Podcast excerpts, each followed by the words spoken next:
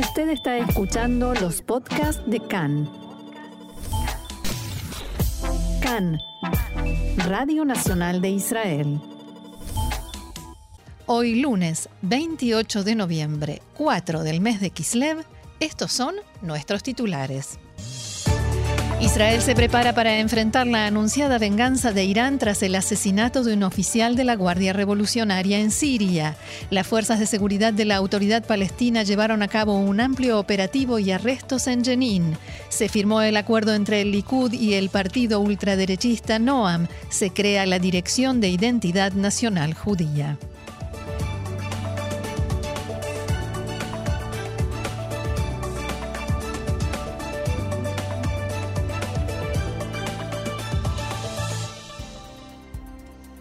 Vamos entonces al desarrollo de la información y comenzamos con las negociaciones coalicionarias. Ayer firmaron el acuerdo el Likud y el partido de extrema derecha religiosa Noam. Según este acuerdo, será creada la Dirección de Identidad Nacional Judía bajo la oficina del primer ministro, a cuyo cargo estará Avi Maoz, líder de Noam. Este también se desempeñará como viceministro en la oficina del Premier y estará al frente de la organización Nativ, que trata de las relaciones con los judíos de la ex Unión Soviética y otras dependencias. En tanto, en el Likud expresaron que no creen que se pueda firmar ya hoy el acuerdo de cargos con Shas, el partido ultraortodoxo sefardí, y esperan firmarlo mañana. En el Likud están interesados en finalizar la firma de todos los acuerdos con los partidos socios en la coalición en el transcurso de la próxima jornada.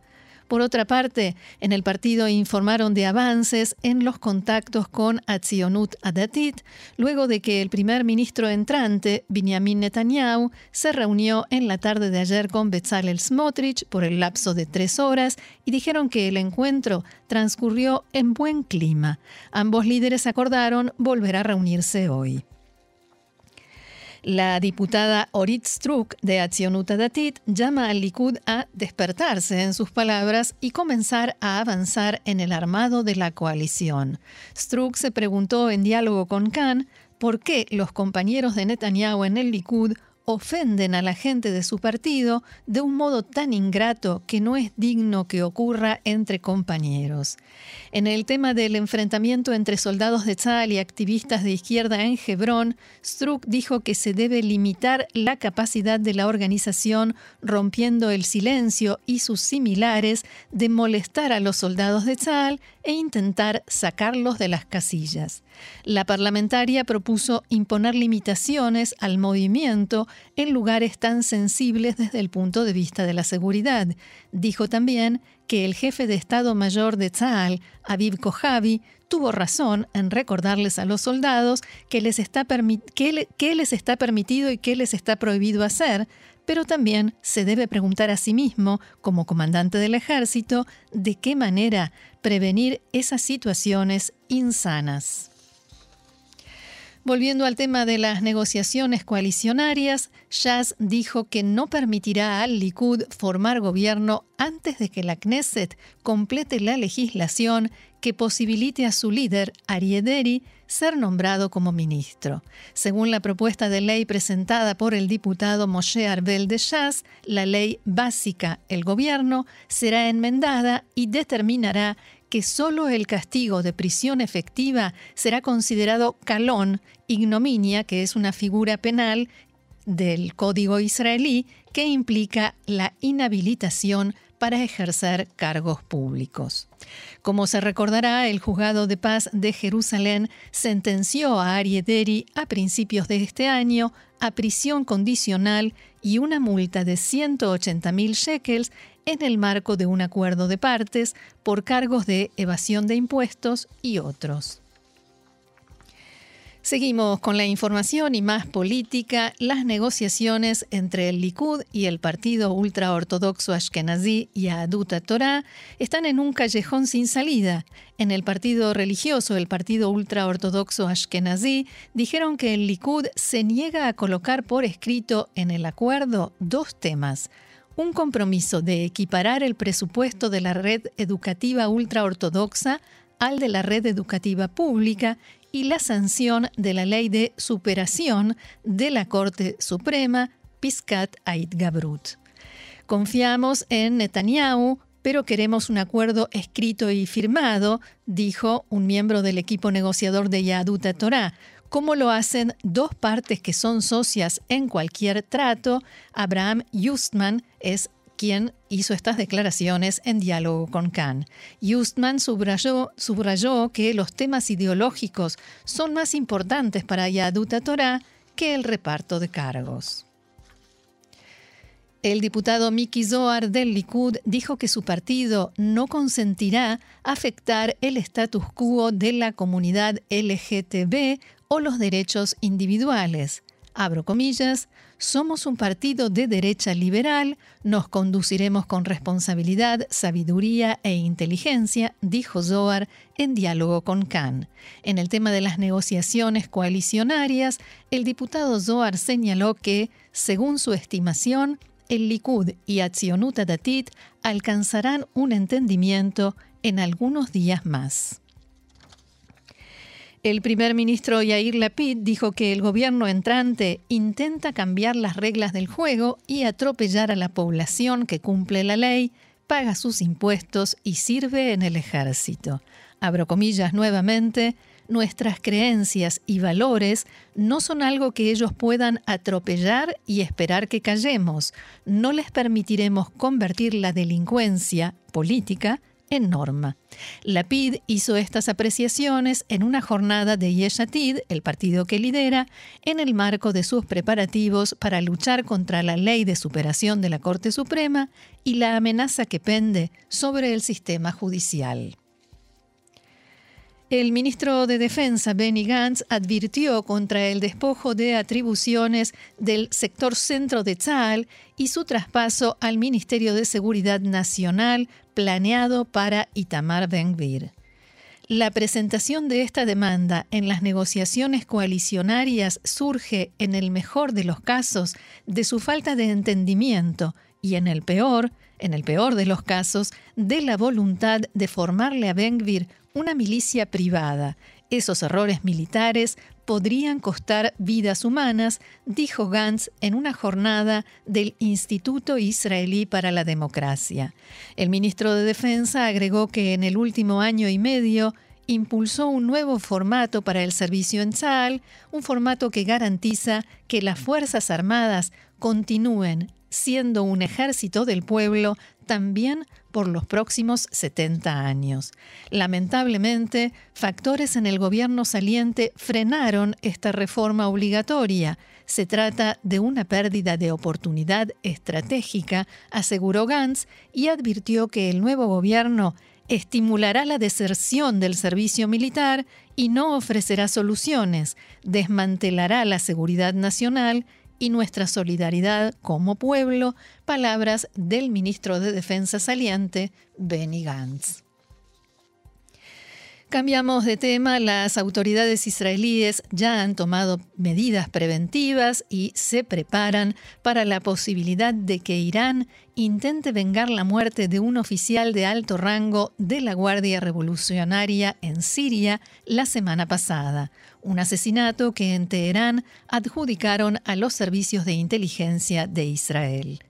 La Guardia Revolucionaria iraní emitió un comunicado oficial en el que acusaba a Israel de matar a Daoud Jafari, que era un miembro de alto rango de la Fuerza Aérea de la organización, utilizando un potente artefacto explosivo que había sido colocado cerca de su, de su automóvil mientras conducía en Damasco. Según la información oficial, junto a Jafari murió su guardia de seguridad personal, que lo acompañaba en el automóvil en el que se trasladaba. Fuentes de inteligencia israelí indicaron que el coronel Jafari fue, según estas fuentes, uno de los asesores militares de Irán en Siria. También estuvo involucrado en secreto en la coordinación de la transferencia de envíos de armas de Irán a Hezbollah en el Líbano a través de Siria y fue miembro de alto rango de la producción iraní de aviones no tripulados. En el funeral de Jafari estuvieron presentes los oficiales de más alto rango de la Guardia Revolucionaria, un hecho que refleja su estatus y el rol que desempeñaba en ese organismo paramilitar. Además, recordemos, habíamos mencionado, se lo vio en varias fotografías, junto al líder supremo de Irán, Ali Khamenei, recibiendo una distinción al mérito, quién sabe por qué, supuestas hazañas. Israel no confirmó ni negó su responsabilidad en el asesinato de Jafari, pero la Guardia Revolucionaria prometió venganza y que el enemigo sionista pagaría el precio. En este contexto, Israel reforzó la seguridad de funcionarios de alto rango de, sus fuerzas de seguridad, especialmente de quienes viajan al exterior y representantes en distintos lugares del mundo. Nuevamente cambiamos de asunto. Las fuerzas de seguridad de la autoridad palestina llevaron a cabo hace tres días un operativo especial en la zona de Jenin en el que confiscaron una cantidad extraordinaria de bombas y material explosivo que iban a usarse para cometer atentados en Israel. Khan pudo saber que en la noche del jueves efectivos de seguridad palestinos llevaron a cabo un operativo de gran envergadura en el norte de la margen occidental en este contexto, las fuerzas hallaron varias decenas de kilogramos de explosivos que estaban listos para cometer ataques en cadena en territorio israelí en dos ubicaciones diferentes, en Tubás y en Jenin. Allí fueron hallados los explosivos. Más específicamente, cinco cargas explosivas pesadas, seis bombas de tubo y una gran cantidad de materia prima de explosivos. Khan pudo saber que dos hombres de la Jihad Islámica que planificaron cometer una serie de atentados en Israel fueron arrestados. Esta operación del aparato de seguridad de la autoridad palestina se llevó a cabo en un área, Jenin, donde el gobierno de Ramallah tiene serias dificultades para imponer su autoridad y tuvo como objetivo, entre otras cosas, dar señales a los grupos armados locales de que la autoridad palestina no tiene intención de renunciar a ser quien gobierna en los sitios más caóticos y peligrosos de la margen occidental. Últimamente se venía hablando mucho de la pérdida de control de la autoridad palestina en estas áreas e incluso algunos intentos y arrestos de las fuerzas de seguridad palestina que terminaron en disturbios violentos. Las fuerzas de seguridad israelíes arrestaron esta madrugada a 16 palestinos con pedido de captura en Judea y Samaria. En el cruce Ganot, junto a Shadei Shomron, efectivos de Tzal detuvieron un automóvil en el que viajaban cuatro palestinos que despertaron sus sospechas. Dentro del vehículo encontraron un cuchillo y un fusil. Tres soldados de Tzal drusos son sospechosos de haber lanzado anoche una carga explosiva improvisada contra una vivienda palestina en la zona de Belén. Al parecer quisieron vengarse por el secuestro del cadáver del joven druso israelí Tirán Fero del hospital de Jenin la semana pasada. La carga estalló y provocó daños leves. El palestino distinguió a los tres soldados drusos que sirven en el cuartel de la compañía de blindados apostada en el sector Belén. Informó de ello al ejército y a la policía militar que está en camino para investigar el hecho. Su identidad es conocida para las fuerzas de seguridad. Hablamos ahora sobre la investigación del incidente en el que soldados de Tzal detuvieron a activistas de izquierda utilizando la violencia. Recordemos, el viernes último, soldados del batallón Tzabar de la brigada Givati se enfrentaron en Hebrón con activistas israelíes de izquierda. En uno de los videos se veía y se escuchaba con claridad que un soldado israelí les dice a mí no me gustan los izquierdistas, los voy a destrozar. Y otro soldado dijo, Ben-Gvir va a poner orden acá, ya verán. Y más allá de las expresiones, en uno de los videos se ve como un soldado empuja y arroja al suelo a uno de los activistas, se inclina sobre él y lo golpea con un fuerte puñetazo en la cara. Inmediatamente después de que se publicaran los videos, en Tzal ordenaron suspender a los dos combatientes de toda actividad operativa. También se abrió una investigación interna contra el soldado que golpeó al activista y sus resultados serán entregados a la Fiscalía Militar. Los soldados aseguran que momentos antes de que comenzara la filmación hubo provocaciones, escupidas y empujones por parte de los activistas de izquierda. En tanto, los tres civiles que estuvieron involucrados en lo sucedido fueron interrogados ayer durante varias horas en sede policial en Hebrón. Los tres dos mujeres ortodoxas y un estudiante dijeron que habían venido al lugar a presentar sus disculpas a una familia palestina que fue atacada.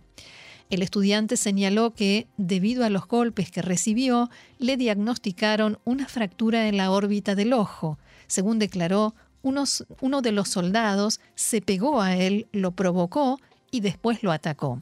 Al mismo tiempo desmintió los informes que indicaban que él intentó escapar. Al estudiante le fue impuesto el arresto domiciliario por cinco días. En el interrogatorio, una de las mujeres respondió a la acusación, según la cual empujó a un soldado, y dijo que fue el soldado quien la empujó a ella y que ella intentó alejarlo. También esta mujer fue enviada a prisión domiciliaria por cinco días. La orden de prisión domiciliaria se emitió en todos los casos debido a que ingresaron a un área militar cerrada y los acusados aseguran que nadie les mostró ninguna orden y agregaron que los soldados no tienen autoridad para arrestar civiles. Ayer fueron llamados a prestar declaración también los soldados involucrados en el incidente. Los soldados dieron declaración indagatoria, o sea, como sospechosos, ante miembros de la División de Investigaciones Internas de Tzal y luego regresaron a sus bases. Por otra parte, el diario Haaretz informa hoy que soldados de la brigada Givati escupieron al arzobispo armenio y a otros peregrinos durante una procesión a principios de este mes en la ciudad vieja de Jerusalén. Según el informe, dos soldados fueron detenidos por la policía en el lugar y un total de tres fueron posteriormente investigados por Tzal. El ejército decidió que dos de ellos enfrentarán medidas disciplinarias por comportarse irrespetuosamente. Los funcionarios de la iglesia dijeron que el 7 de noviembre el, arzobispo Sevan Garibian, el gran sacristán del Patriarcado Apostólico Armenio de Jerusalén, junto con altos funcionarios, encabezaba una procesión que incluía peregrinos del extranjero para conmemorar la fiesta de la cruz. El desfile partió de la iglesia del Santo Sepulcro y en uno de los tramos pasó junto a soldados de Givati, algunos de los cuales supuestamente escupieron a los participantes y la cruz que portaban. Los funcionarios de la iglesia presentaron una denuncia ante la policía y al día siguiente del incidente fueron citados a declarar. Según Aretz, la investigación policial continúa.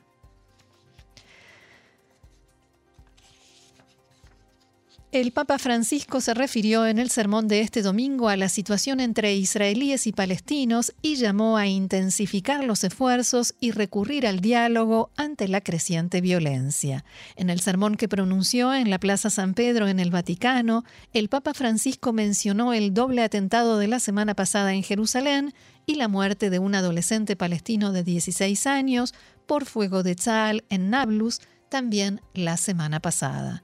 El Papa llamó al público a rezar en memoria de las víctimas y sus familiares y aseguró que la violencia destruye el futuro y debilita la esperanza de paz. Más información, crisis de confianza entre el enviado de la ONU para Medio Oriente, Thor Benensland, y el liderazgo de la autoridad palestina. En las últimas semanas se viene intensificando y la tensión subió especialmente a partir de unas polémicas declaraciones de Venensland contra el liderazgo palestino en general y en particular contra el presidente de la autoridad palestina, Mahmoud Abbas. El conflicto comenzó por la decisión del enviado de la ONU de realizar una visita a Jenin a mediados del mes de octubre sin haber recibido previamente luz verde de la autoridad palestina. Fuentes palestinas dijeron a medios israelíes, viajó hizo reuniones por su cuenta sin darle a la autoridad palestina la posibilidad de prepararse de antemano. Durante la visita a la ciudad y al campamento de refugiados de Jenin, Benesland llevó a cabo una serie de encuentros con políticos y líderes locales. La fuente palestina dijo que el funcionario de la ONU se reunió con hombres del movimiento Fatah pertenecientes al bloque del máximo rival político de Abu Mazen, Muhammad Dahlan. Esto enfureció al presidente palestino y sus allegados.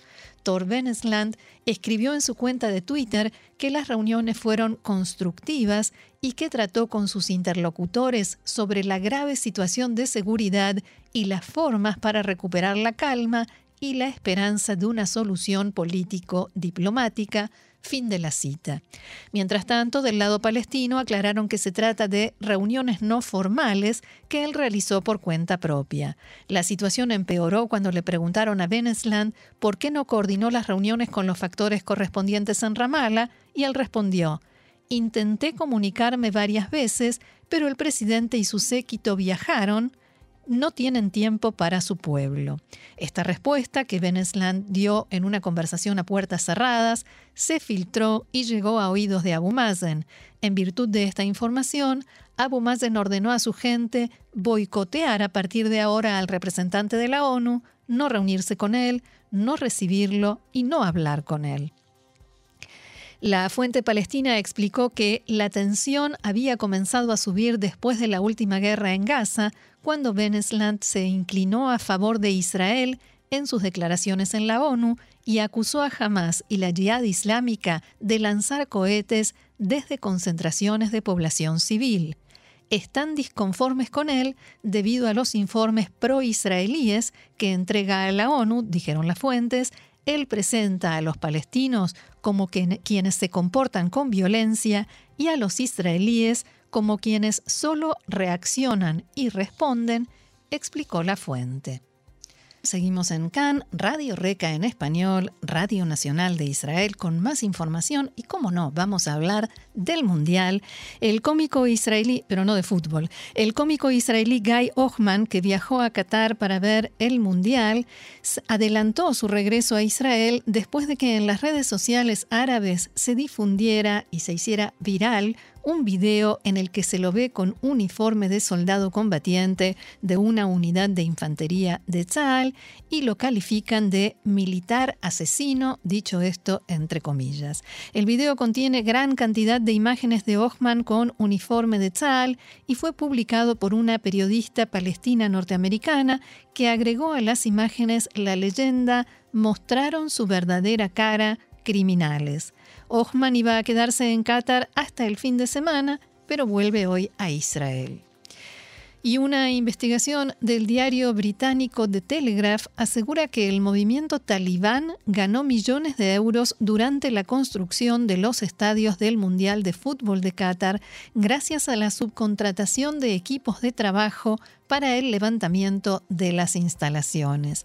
El diario cita responsables de la oficina política de los talibán en Doha que indicaron que el movimiento aprovechó dinero vinculado a las conversaciones de paz con Estados Unidos y la ONU que tenían lugar en esta ciudad desde 2013 para comprar y luego subcontratar maquinaria pesada para la infraestructura del torneo. Recordemos que esas negociaciones finalmente no llegaron a ningún resultado y los talibán tomaron Afganistán por las armas en 2021. Según la fuente, los talibán invirtieron mucho en la construcción de la Copa del Mundo y el torneo fue la gallina de los huevos de oro. Les pagaron millones.